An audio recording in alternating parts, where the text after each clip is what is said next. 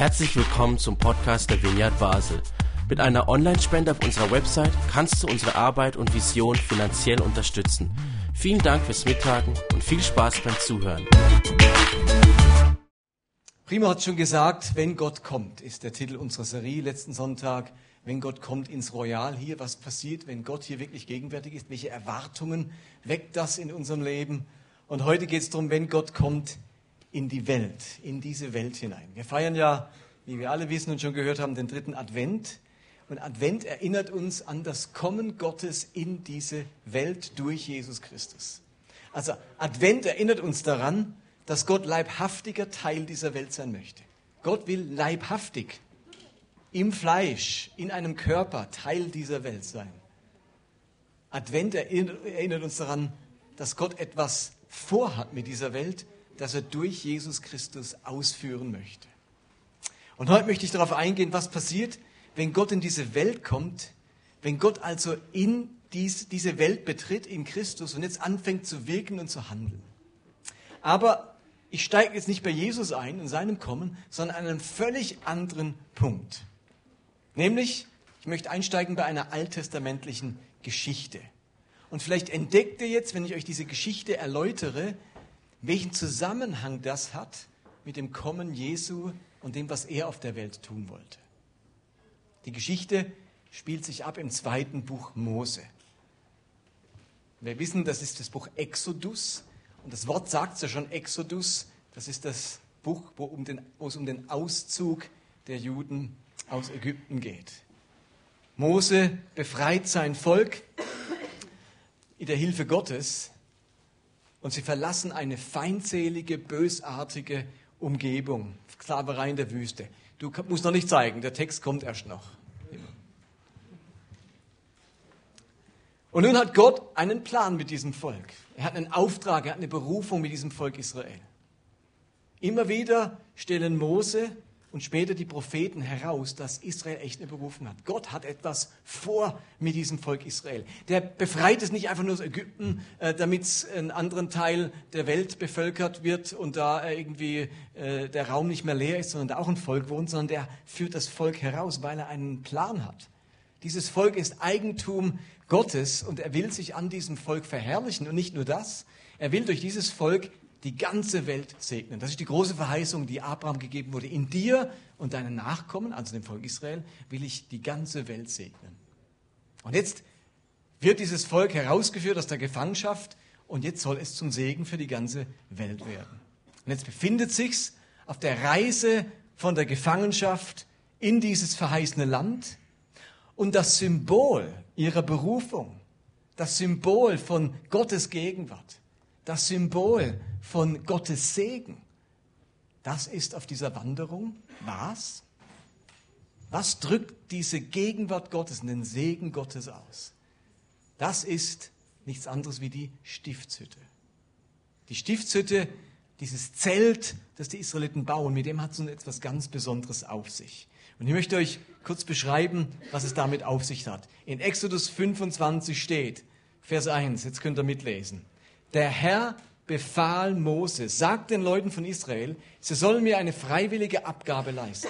Jeder, der etwas geben möchte, soll es herbringen. Es kann Gold, Silber und Bronze sein, blaue, rote und karmesinrote Wolle, Leinen und Ziegenhaar. Mit Hilfe dieser Gaben sollen die Israeliten mir ein Heiligtum errichten, denn ich will unter ihnen wohnen. Ich zeige dir jetzt das Modell meiner Wohnung und der dazugehörigen Geräte, damit ihr es genau nach diesem Muster herstellen könnt. Auf diesen letzten Satz kommt es mir an. Gott sagt zu Mose, ich zeige dir jetzt das Modell meiner Wohnung und der dazugehörigen Geräte, damit ihr es genau nach diesem Muster herstellen könnt. Da gibt es also ein Modell aus dem Himmel. Also für diese Stiftshütte gibt es eine Art Vorlage einen himmlischen Bauplan. Gott hat eine klare Vorstellung von dieser Stiftshütte. Gott hat ein Bild davon. Magst du nochmal zurück, Simon? Genau, da sind wir. Also, Gott hat eine klare Vorstellung von dieser Stiftshütte. Gott hat ein Bild davon, wie diese Stiftshütte und alle Gegenstände, die dort äh, hineingehören, aussehen sollen. Gott weiß ganz genau, wie groß die sein sollen, welchen Inhalt diese Stiftshütte haben soll, welche ähm, Gerätschaften gehören da rein, welcher Leuchter, welcher Tisch und so weiter. All das hat Gott eine klare Vorstellung davon. Mose und seine Mitarbeiter, die bauen nicht einfach drauf los. Die überlegen sich nicht selbst, ach, wie könnte man so eine Stiftshütte machen? Was haben wir für eine Idee? Sie schauen sich auch nicht an, wie die Nachbarvölker irgendwie ein Heiligtum gebaut haben. Sie bauen auch nicht irgendein Heiligtum nach, das sie in Ägypten gesehen und kennengelernt haben. Nein, der Himmel selbst hat eine Vorstellung von dieser Stiftshütte. Und genau diese Vorstellung soll Mose mit seinen Mitarbeitern umsetzen. Also, in anderen Worten, diese Stiftshütte verwirklicht eine himmlische Idee auf der Erde. Gott sagt nicht zu Mose, du baut einfach mal. Du überlegt mal, wie ihr es machen könnt. Ihr habt ja ein paar schlaue Leute unter euch. Irgendwie könnt ihr halt mal bauen. Nein, da gibt es eine ganz klare Vorstellung von Gott, wie die Stiftshütte aussehen soll. Ein Modell im Himmel. Und wenn die jetzt hier auf der Erde gebaut wird, dann holt diese Stiftshütte irgendwie den Himmel auf die Erde. Die Stiftshütte spiegelt Gottes eigene Idee und Gottes eigene Vorstellung. Ihr könnt sagen, Gottes Willen auf dieser Erde wieder. Ihr könnt auch sagen, Gott hat eine klare Vorstellung, wie seine Gegenwart, wie seine Anwesenheit und sein Wirken auf dieser Welt aussehen, repräsentiert und dargestellt werden soll. Umgesetzt wird diese Vorstellung, die Gott hat, dann durch den Bau dieses Heiligtums, dieser Stiftshütte. Das ist das Erste. Es gibt ein Modell. Ist euch das bewusst gewesen? Da gibt es ein himmlisches Modell und ich weiß nicht, ob Mose das als Vision gesehen hat. Wir haben dann mindestens fast zehn Kapitel, wo dieses Modell beschrieben wird. Also wenn ihr 2. Mose lest, dann wird zehn Kapitel lang beschrieben, wie die Stiftshütte aussehen soll. Das sagt Gott Mose. Und dann, wenn ihr 2. Mose schon mal durchgelesen habt, denkt ihr euch, oder wundert man sich, hä? Jetzt wird gerade zehn Kapitel lang beschrieben, die Stiftshütte, dann passieren ein paar andere Sachen. Und plötzlich gibt es wieder zehn Kapitel, wo beschrieben wird, wie die Stiftshütte aussieht. Man denkt sich, hä, warum zweimal? Ganz einfach. Beim ersten Mal beschreibt Gott, wie sie auszusehen hat. Und beim zweiten Mal wird beschrieben, wie die Israeliten sie wirklich gebaut haben. Das ist völlig identisch. Das wird ganz genauso gebaut wie dieses Modell, das sie gesehen haben. Das ist das eine, was speziell ist mit dieser Stiftshütte. Das zweite ist, bei dieser Geschichte, das Bemerkenswerte, das ist ein Mann namens Bezalel. Die zweite Besonderheit hat mit diesem Bezalel zu tun. Also, nachdem Gott jedes Detail dieser Stiftshütte gezeigt hat und was die Bedeutung dieser Stiftshütte ist und was sie repräsentieren soll, geht es nun darum, wer dieses Heiligtum konkret bauen soll.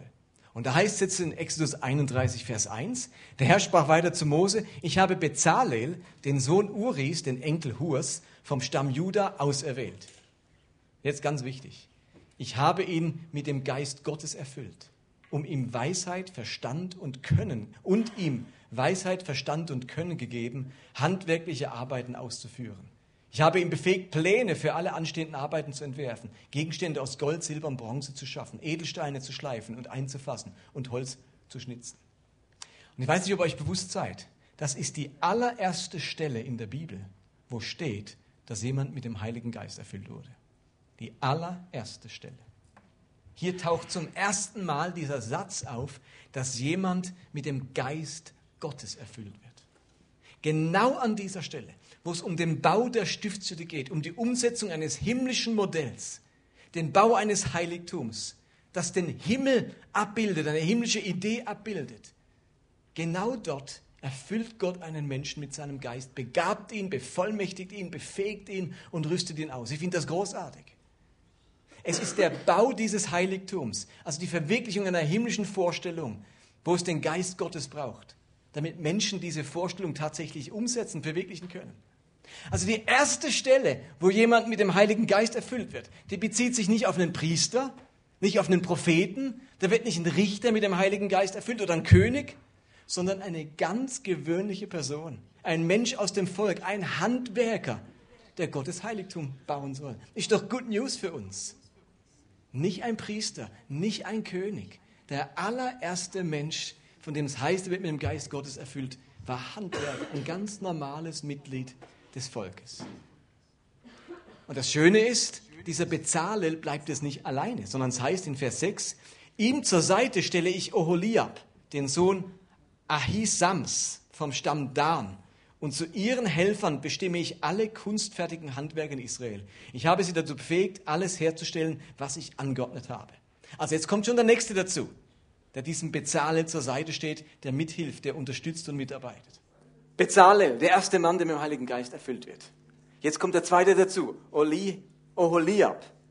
Und auch dabei bleibt die Geschichte nicht stehen. Es wird plötzlich zu einer Bewegung. Es packt die Leute. Da gibt es plötzlich Helfer, die melden sich freiwillig. Und es heißt dann, ihr Herz treibt sie an. Sie wollen unbedingt bei dieser Arbeit dabei sein. Es heißt in Vers 1 in Kapitel 36, Bezalel, Oholiab und die anderen Kunsthandwerker, denen der Herr Weisheit und Verstand gegeben hat, werden das Zelt Gottes genauso bauen und einrichten, wie der Herr es befohlen hat. Also beauftragte Mose Bezalel und Oholiab und all die anderen Kunsthandwerker, denen der Herr besondere Fähigkeiten verliehen hatte und die gerne mitarbeiten wollten, mit der Arbeit zu beginnen. Also, plötzlich waren nicht nur Bezalel, Oholiab beteiligt, sondern auch all die anderen Kunsthandwerker, die besondere Fähigkeiten hatten. Und nicht nur die, sondern weitere Arbeiter, die gerne mithelfen wollten. Eine andere Übersetzung schreibt hier, alle, die sich freiwillig erboten, ans Werk zu gehen, sagt Luther. Oder die Einheitsübersetzung sagt, jeden, den sein Herz antrieb, sich ans Werk zu machen, half mit. Die erleben mit, Gott hat eine Vorstellung und die möchte er hier verwirklichen. Und ich kann da mithelfen. Und da gibt es welche, denen treibt, treibt sie das Herz an. Oder sie tun sich freiwillig anerbieten. Sie wollen dabei sein. Stellt euch das vor. Es gibt ein himmlisches Bild, wie Gottes Heiligtum auf Erden aussehen soll. Mose schildert dem Volk dieses Bild, er erzählt ihnen das, diese Vision, diese Sicht des Himmels. Und es erfüllt Gott Handwerker mit seinem Geist, um Pläne zu schmieden. Wie muss man das jetzt machen? Jetzt müssen wir das mal aufzeichnen. Du hast uns das erzählt. Ah, wie, wie schnitzen wir jetzt das? Oder wie, wie sägen wir jetzt, damit es wirklich so rauskommt? Und jetzt stellt Gott diesen bezahlenden Mitarbeiter zur Verfügung. Freiwillige schließen sich an, die gerne mitarbeiten wollen, deren Herz sie antreibt. Aber damit nicht genug. Es können ja nicht alle mithelfen vom Volk. Ist ja logisch. Also da können nicht, wie viele Tausende das auch immer waren, alle schaffen an der Stiftshütte. Da tritt man sich ja die Füße platt. Und jetzt passiert nochmal eine andere Bewegung. In Vers 3 von Kapitel 36 steht, die Handwerker nahmen von Mose alle freiwilligen Gaben der Israeliten entgegen, die für den Bau des Heiligtums gegeben worden waren. Auch weiterhin brachten die Leute morgen für morgen freiwillige Gaben. Da ließen die Kunsthandwerker, die das Heiligtum errichten sollten, ihre Arbeit liegen, gingen zu Mose und sagten, die Leute bringen zu viel. Es ist mehr da, als für die Arbeit benötigt wird, die uns Jahwe aufgetragen hat. Darauf ließ Mose im Lager ausrufen, ihr Männer und Frauen, ihr braucht nichts mehr für den Bau des Heiligtums herzustellen. So hörte das Volk auf, noch mehr zu bringen. Es war bereits mehr als genug Material für die Arbeiten vorhanden.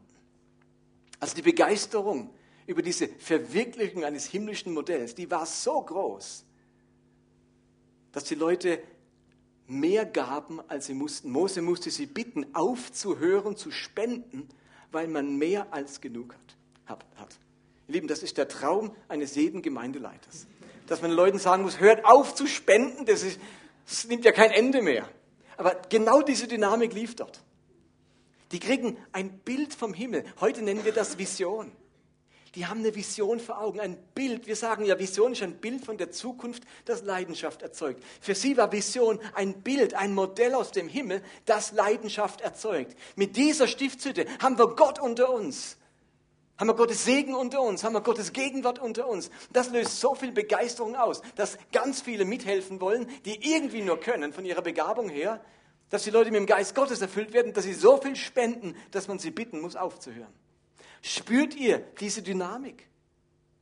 Und jetzt wird eben, nee, es sind fünf Kapitel, fünf Kapitel lang, nee, sechs Kapitel lang beschrieben, wie es aussehen soll und dann sechs Kapitel lang, wie es gebaut wird.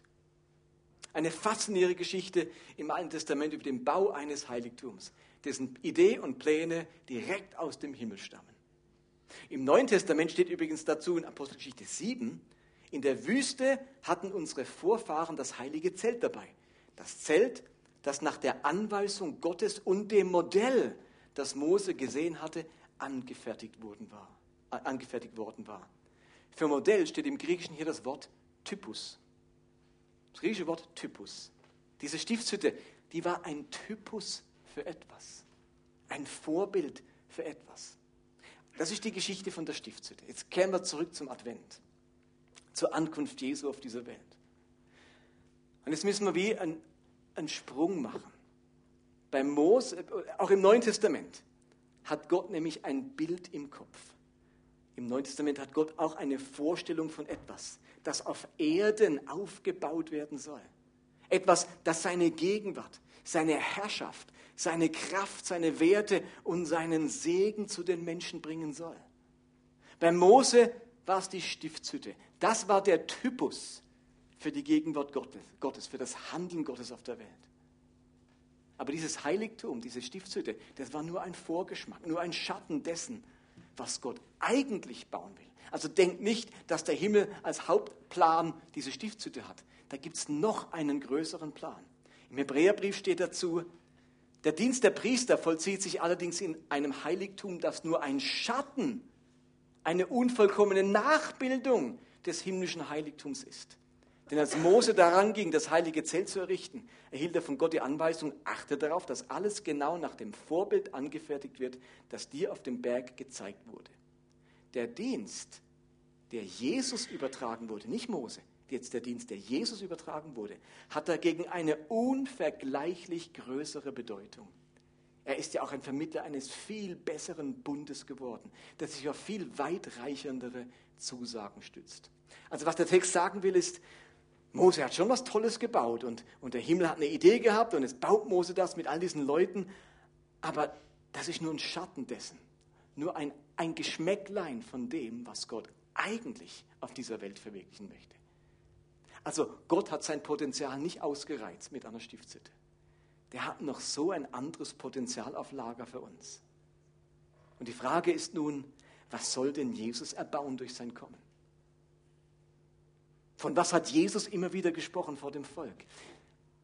Mose hat dem Volk ein Bild gemalt, was da kommen soll. Welches Bild hat Jesus den Menschen immer wieder gemalt?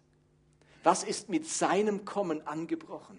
Was repräsentiert den Willen und die Werte und das Erbarmen und die Kraft und die Gerechtigkeit des Himmels am allermeisten? Wie nennt das Neue Testament das? Nicht Stiftshütte, sondern im Neuen Testament? Hat das mit Royal zu tun? Das Königreich Gottes, genau das Reich Gottes. Griechisch Basileia Tuteum. Basileia heißt Königreich. Da steckt königlich drin. Also wir sind noch mehr an unserem Ort gelandet. Wir heißen ja Basilea Vineyard. Und Basilea ist griechisch und lateinisch. Was ist Royal? Ist Royal nicht lateinisch? In welcher Sprache kommt das? Royal? Italienisch? Wahrscheinlich kommt es aus dem Lateinischen. Also jetzt sind wir eine Basilea und wollen das Reich, das Königreich Gottes bauen und landen im Royal. Also Reich Gottes meint den Zustand, wenn Gott herrscht und regiert, wenn er der König ist. Jesus baut kein Heiligtum aus Steinen, Holz und Gold und Silber, wie Mose. Er baut das Reich Gottes. Wenn er predigt, dann erzählt er von diesem Reich Gottes und wie es funktioniert, wie es doch zugeht. In seinen Gleichnissen schildert er die Gerechtigkeit und die Prinzipien von diesem Reich Gottes. Wenn er heilt, dann demonstriert er die Kraft des Reiches Gottes. Wenn er die Hungrigen speist, dann demonstriert er die Barmherzigkeit von diesem Reich Gottes. Wenn er Sünden vergibt, dann demonstriert er die Gerechtigkeit des Reiches Gottes. Und wenn er ans Kreuz geht, demonstriert er die unbesiegbare Liebe des Reiches Gottes bis zum Schluss.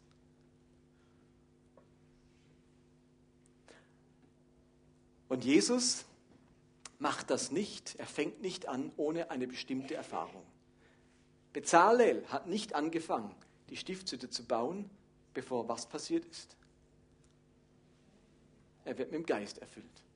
Jesus beginnt den Bau seines Typus, des Bild, das er mitbekommen hat, nicht bevor er mit dem Heiligen Geist erfüllt wurde. Bevor er startet, wird er getauft und er ist im Neuen Testament die erste Person, die mit dem Heiligen Geist erfüllt wird. Bezalel war die erste Person im Alten Testament und er baut ein Bild, das vom Himmel kommt. Jesus ist im Neuen Testament die erste Person, die mit dem Heiligen Geist erfüllt wird und er baut etwas, das ihm Gott ebenfalls als Vision, als Bild geschenkt hat. Darum kann Jesus auch sagen, denn ich bin nicht vom Himmel gekommen, um zu tun, was ich will. Wir bauen nicht eine Stiftshütte nach unserem Gutdünken. sondern um den, um den Willen des Vaters zu erfüllen, der mich gesandt hat. Jesus vom Himmel gekommen, den Willen des Vaters zu tun. Oder Johannes 4. Aber Jesus erklärte ihnen, ich lebe davon, dass ich Gottes Willen erfülle und sein Werk zu Ende führe. Dazu hat er mich in diese Welt gesandt. Oder Johannes 5, Amen, ich versichere euch, der Sohn kann nichts von sich aus tun. Er kann nur tun, was er den Vater tun sieht. Was der Vater tut, tut genau so auch der Sohn. Ist euch die Parallele bewusst? Das ist eine ganz erstaunliche Parallele zwischen dem Alten Testament, Bezahlen dem Bau der Stiftshütte. Der, der baut nur, was er den Himmel tun sieht, sozusagen, was ihm der Gott sagt, wie er bauen soll. Und Jesus baut nicht irgendetwas, ein Königreich, er baut hier nur auf, mit der Kraft des Geistes, was ihm Gott gezeigt hat. Er tut nur, was er den Vater tun sieht. Somit wird Bezalel zum alttestamentlichen Vorbild von Jesus und der Bau der Stiftshütte zum Typus für den Bau vom Reich Gottes. Und so wie Bezalel nicht alleine bleibt, so bleibt auch Jesus nicht alleine.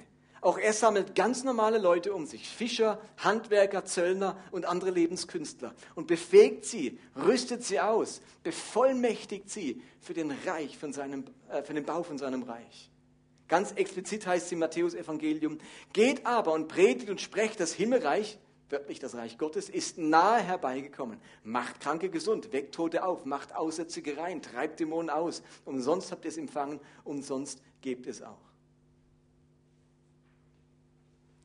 Da war Bezalel und dann kommt Oholiab dazu und dann kommen andere Handwerker dazu. Da ist Jesus dann kommt Andreas dazu und Petrus dazu und Johannes dazu und Jakobus dazu. Handwerker, Fischer, die ihm mithelfen. Und es lädt er seine Jünger ein, seine Mitarbeiter zu sein, es ihm gleich zu tun und nach demselben himmlischen Vorbild das Reich Gottes zu bauen. Und er macht ihnen deutlich, dass sie nur brauchbar sind zur Mitarbeit an diesem neuen Heiligtum, nämlich dem Reich Gottes, wenn sie es aus ganzem Herzen, mit ganzer Leidenschaft und als höchste Priorität machen. Erinnert euch, das Volk und die Mitarbeiter haben, waren von Herzen getrieben, heißt es. Sie wollten sich freiwillig einsetzen. Sie haben mehr beigetragen, als sie mussten. Die waren so on fire für den Bau dieser Stiftshütte. Und Jesus verlangt von seinen Jüngern genau den gleichen Einsatz, on fire, mit einem angetriebenen Herzen, mit echten Prioritäten. Bei der Stiftshütte haben die Leute freiwillig mitgearbeitet, gerne mitgearbeitet, waren von Herzen angetrieben für den Bau dieses Heiligtums und haben mehr gegeben und gespendet, als nötig war. Die Mitarbeit, die Mitarbeiter und die Sponsoren dieser Stiftshütte, das waren keine Minimalisten, keine Dünnbrettbohrer, keine Zauderer und keine Halbherzigen. Das waren die nicht. Da wundert es doch nicht, dass Jesus zu seinen Mitarbeitern folgendes sagt, Matthäus 6, 33. Setzt euch zuerst für Gottes Reich ein und sorgt dafür, dass sein Wille geschieht. Dann wird er euch mit allem anderen versorgen. Ihr Lieben, das ist ja nicht nur eine Aufforderung zu ganzer Hingabe und zu klaren Prioritäten, sondern gleichzeitig eine Verheißung von göttlicher Versorgung, wenn man sich leidenschaftlich für diesen Typus, für, dieses, für diesen Himmel auf Erden, für das Reich Gottes einsetzt. Uns wundert nicht, wenn Jesus sagt, wer eine Hand an den Flug legt und dann zurückschaut, ist nicht geeignet für das Reich Gottes. Versteht ihr, ein Zauderer, ein Dünnbrettbohrer, ein Minimalist, der legt die Hand an den Flug und denkt innerlich immer, puh, soll ich wirklich, vielleicht, äh, vielleicht lasse ich es auch bleiben und äh, hinten wäre es auch irgendwie nett und ja, komm, jetzt machen wir so, probieren wir so ein Stückchen, dann kann er wieder aufhören. Jesus sagt, wer die Hand an den Flug legt und so zaudert, das ist nicht brauchbar. So bra Leute brauche ich nicht für den Bau äh, des Reiches Gottes. Und für Mose war es klar und für Bezalel äh, irgend so ein, ein, Zauderer, der sagt, ja, soll ich jetzt da einen Beitrag leisten und puh, eigentlich haben wir was Besseres zu tun, aber ja komm, ich helfe mal ein bisschen mit. Der ist nicht brauchbar, das waren nur, die waren angetrieben von Herzen. So Leute haben da mitgearbeitet bei der Stiftshütte. Spürt ihr was von dieser Dynamik der Stiftshütte auch hier? Von dieser Hingabe und Leidenschaft, dieser Bereitwilligkeit, den ganzen Einsatz zu bringen, weil man so begeistert ist von einem himmlischen Bild, das man gesehen hat. Das sind die Prioritäten klar. Da gibt es plötzlich keine Interessenskonflikte mehr. Da schaut man nicht zurück, als gäbe es da hinten noch etwas Besseres. Und das Großartige ist, dass nicht nur Bezalel und Jesus mit dem Geist Gottes erfüllt wurden, sondern an Pfingsten alle Mitarbeiter Alle Jünger dieses Jesus wurden erfüllt mit dem Geist Gottes. Gott kommt in diese Welt, um in Jesus Christus sein Himmelreich, sein Königreich zu bauen, Himmel auf Erden aufzurichten. Und er sammelt Menschen um sich, die freiwillig, gerne und von ganzem Herzen nicht ihren Willen tun wollen, sondern die dieses Reich Gottes bauen und damit den Willen Gottes auf Erden verwirklichen wollen. Und genau dafür habe ich mich entschieden, als ich Christ wurde. Und mit genau dieser Absicht habe ich, bin ich angetreten, als wir vor 24 Jahren diese Gemeinde gegründet haben. Und für diese Absicht möchte ich mich bis zum Schluss nicht abbringen lassen, dieses Reich Gottes zu verwirklichen auf dieser Welt. Dein Königreich zuerst. Nicht mein Wille, nicht meine Belange, nicht meine Interessen, sondern das Königreich zuerst. Und ich kann mich da hineinstürzen, weil Gott versprochen hat, dass er für all das sorgen wird, was mein Leben nötig hat. Und wenn, mich, wenn ich mich da nicht hineinstürze, sondern immer wieder zurückschaue, meinen eigenen Willen und meine eigenen Interessen zu viel Spielraum gebe, dann leidet das Königreich und mein Leben wird am Ende doch nicht so gut versorgt und erfüllt, wie es Gott gekonnt hätte. Also wenn wir zuerst, wenn wir nicht zuerst nach dem Reich Gottes trachten, dann gibt es am Ende auf beiden Seiten Schaden, im Königreich und in unserem eigenen Leben. Und wenn wir zuerst nach dem Reich Gottes trachten und nicht mehr zurückschauen, dann gewinnen am Ende beide Seiten, das Königreich und wir. Steht da, wer dauernd ich muss mir das immer wieder sagen, wer dauernd seinem Leben hinterherrennt, der Erfüllung seines Lebens, der Versorgung seines Lebens, dem Frieden in seinem Leben, dem Gelingen des Lebens, der muss sich vielleicht überlegen, ob er um die Erfüllung und Versorgung seines Lebens selbst zu sehr bemüht ist, auf Kosten des Königreichs. Gott würde diesen Job gerne für dich erledigen, wenn wir zuerst nach dem Reich Gottes trachten. Das ist diese himmlische Logik. Du trachstest zuerst nach diesem Reich, schaust nicht zurück, zauderst nicht, zögerst nicht. Und dann versorge ich dich besser, als du es tun könntest, wenn du es nur halbherzig versuchst, ein Reich zu bauen, mit dem anderen Hälfte irgendwie noch dein eigenes Leben in der Hand hältst. Und die Frage ist, wo stehst du heute? Wo stehe ich heute? Jesus kommt, im Advent feiern wir das, in diese Welt mit einem Auftrag, den Himmel auf die Erde bringen. Und wir alle sollen das in unserem persönlichen Gebet auch nachsprechen. Gott, im Vater unser, dein Reich komme, dein Wille geschehe, wie im Himmel so auf Erden. Das ist das Gebet, wo Jesus uns beibringt. Also das sollen wir das in unserem regelmäßigen Gebet auch zum Ausdruck bringen. Dein Wille geschehe, dein Reich komme. Als Gemeinde machen wir mit diesen Räumlichkeiten, neuen Räumlichkeiten, einen Schritt in die Zukunft. Wir schlagen das nächste Kapitel auf, auch beim Bau des Königreichs. Und wir wollen die Menschen sammeln, die wie damals bei Bezalel und bei der Stiftshütte und wie damals bei Jesus und dem Königreich gerne daran mitarbeiten möchten, von Herzen angetrieben sind und mehr geben, als wir brauchen können. Und ihr fragt euch vielleicht, aber wie kann ich, wie, wie kann ich jetzt im Reich Gottes mitarbeiten? Wie, wie geht das? Was soll ich denn jetzt machen? Ähm, das ist so ein abstrakter Begriff, Bausreich Gottes, Baumannsreich Gottes. Was mache ich? Also bei der Stiftshütte war es irgendwie klar, da konnte ich ein Holzstück bringen, da konnte ich ein paar Edelsteine bringen, irgendwie Gold, wo wir noch hatten, Schmuck von der Oma, das wird auch noch irgendwie rausgekruschelt und noch gebracht und äh, ein paar Steine braucht es. Das, das wirkt so offensichtlich. Aber wie baut man das Reich Gottes? Was muss man denn da bringen? Was ist denn da mein Beitrag? Wie bei den Handwerkern kann ich meine persönlichen Gaben für Gott einsetzen. Also wenn der Stefan am Mischpult sitzt und hier mischt, kann ich das Reich Gottes bauen, weil er im Kontext von Gemeinde, von Gottesdienst, von Verkündigung guckt, dass der Sound klappt, dass ich ein Mikro habe, dass das dann klappt und ähm, dass es gut klingt und wir könnten auch jemand, also da muss jemand sitzen, der ein Gehör hat, also ist logisch, äh, ein gutes Gehör hat ein gutes Gehör und ein Verständnis von Technik. Also am Anfang unserer Gemeinde konnte ich ja, da hatten wir so ein kleines Mischpult, da konnte ich selber noch was einstellen. Beim letzten Mischpult, puh, da war das schon herausfordernd. Beim Notfall hätte ich auch noch irgendwas drehen können. Jetzt digital Mischpult. Jetzt fühle ich mich so wie der ältere Herr, dem man ein iPad in die Hand drückt und denkt, was macht man da mit diesem Schneidbrettel für, für meine Gurke? Ähm, So ähnlich fühle ich, mich, fühle ich mich jetzt mit dem Mischpult. Zum Glück haben wir Leute wie Stefan, äh, der das beherrscht. Meine Gaben, meine Fähigkeiten, auch meine Neigungen einsetzen. Wir bauen das Reich Gottes auch dadurch, wenn wir die lokale Gemeinde bauen und eben dort uns einsetzen. Wir bauen das Reich Gottes, wo immer wir mit Gutem ein bisschen diese Welt verändern. Wir bauen das Reich Gottes, wenn wir an den unterschiedlichsten Orten Frieden stiften. Wenn wir Menschen zu Christus und dieser abenteuerlichen Reise einladen. Wenn wir um Gerechtigkeit in unserem Umfeld und in dieser Welt bemüht sind. Wenn wir mithelfen, dass Kirche der barmherzigste Ort der Welt wird. Das Reich Gottes wird gebaut, wenn wir unsere Finanzen für Gott einsetzen. Das Reich Gottes wird gelebt, wenn wir die Bibel,